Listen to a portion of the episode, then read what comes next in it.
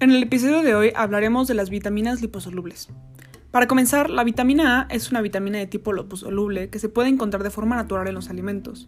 Esta es importante para la visión normal, el sistema inmunitario, la reproducción, además de ayudar al buen funcionamiento de los órganos del cuerpo. Existen dos tipos de vitamina A que se pueden encontrar en los alimentos. El primer tipo, que es la vitamina A preformada, que se encuentra en la carne vacuna, carne de ave, pescado y productos lácteos. El segundo tipo, la provitamina A, se encuentra en frutas y verduras y otros productos de origen vegetal. La deficiencia de vitamina A es común en los países en vías de desarrollo, principalmente durante la infancia. Uno de los síntomas tempranos de deficiencia de vitamina A es la ceguera nocturna. La seroftalmia se caracteriza por la sequedad de la conjuntiva y opacidad de la córnea, además de que puede haber queratinación de la piel y de las membranas mucosas en el aparato respiratorio, tubo digestivo y vías urinarias. Puede haber sequedad, descamación y engrosamiento folicular de la piel e infecciones respiratorias. En cuanto más joven es el paciente, más graves son los efectos de la deficiencia de vitamina A. Ahora, la vitamina D es una vitamina esencial para el desarrollo óptimo de los huesos y dientes.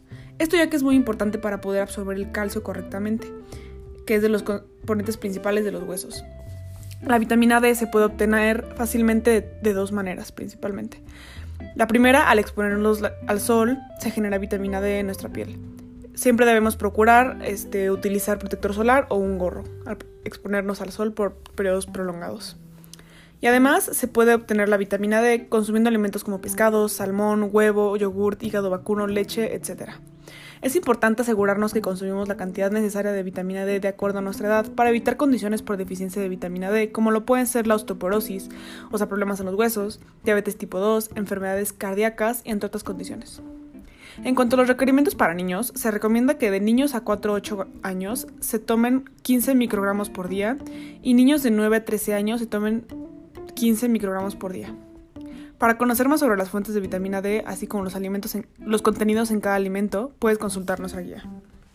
Ahora, la vitamina E es un importante antioxidante crítico para mantener nuestras células jóvenes y protegerlas ante el envejecimiento o daño por radicales libres. Además, es importante para la formación de glóbulos rojos y para mantener nuestro sistema inmunológico fuerte. En cuanto a los requerimientos en niños, se recomienda que niños de 4 a 8 años se tomen 7 miligramos al día y niños de 9 a 13 años 11 miligramos al día. Las principales fuentes de vitamina E en los alimentos se encuentran en verduras de hoja verde, aceites, vegetales, frutos secos y hortalizas, salmón, etc.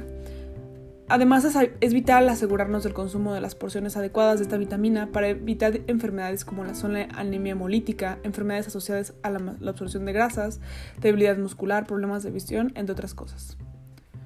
Ahora, la vitamina K es una vitamina crucial para los procesos de coagulación en el cuerpo y ayuda a factores como la salud ósea y otros procesos corporales. Los requerimientos de esta vitamina en niños son de, en niños de 4 a 8 años 55 microgramos al día y en niños de 9 a 13 años 60 microgramos al día.